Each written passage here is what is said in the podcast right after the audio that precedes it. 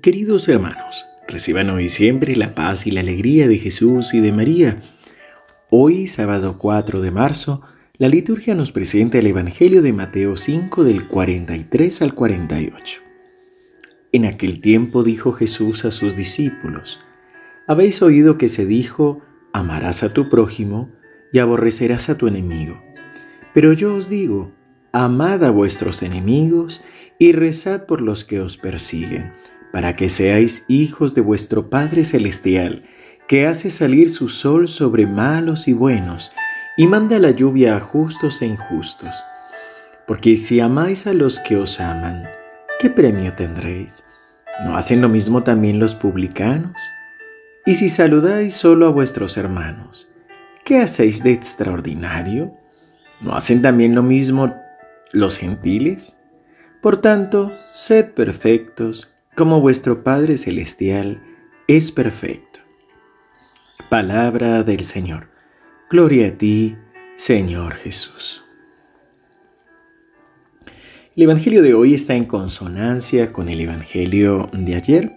Recordemos que Jesús nos está hablando, nos pedía que nuestra justicia fuera mayor que la de los fariseos y la de los escribas. Desarrollando el mandamiento sobre no matar, nos habla del acercarnos al hermano, del perdón. Y hoy entonces sigue desarrollando este pensamiento, pero ahora Jesús nos habla de actitudes humanas concretas, que no estamos hablando de, gente mala, sino de lo común, lo que pensamos normalmente en amarás a tu prójimo y aborrecerás a tu enemigo. Pero Jesús nos invita a dar un paso más en fe. Ya estamos hablando de la perfección, de animarnos a creer en el amor de Dios para poder amar a los enemigos y rezar por los que nos persiguen. De esa manera realmente seremos hijos de nuestro Padre Celestial. Jesús nos está confrontando más que con una acción concreta, con una actitud del corazón. Creo que es lógico y normal que si alguno nos hace daño, nosotros nos ofusquemos y que cuando nos persiguen o tratan de hablar mal de nosotros, pues que también sintamos ese pequeño dolor, ese pequeño sufrimiento. Pero Jesús nos anima a no tomarlo de manera personal, sino a bendecir a estas personas, amarlas, traerlas en oración pidiéndole al Señor que derrame su gracia sobre ellos. Pues en consonancia con lo que dice la Reina de la Paz, se trata de muchas veces personas que no conocen todavía el amor de Dios y que por eso hacen lo que hacen. Jesús sigue preguntándonos o nos sigue confrontando. Si aman a los que los aman, ¿qué premio tendrán? ¿No hacen lo mismo los publicanos? Y si saludamos solo a los que están cerca, ¿qué tiene de extraordinario? Por eso Jesús nos está animando a dar ese paso en fe. Solo si ponemos a Dios en primer lugar en nuestra vida y en nuestro corazón, podremos vivir esto que Él nos recomienda. Solo si damos ese paso en fe, sabiendo que es el Señor nuestra fortaleza y nuestro Dios, podremos verdaderamente bendecir a los que nos persiguen, podemos amarlos con el mismo corazón de Jesús.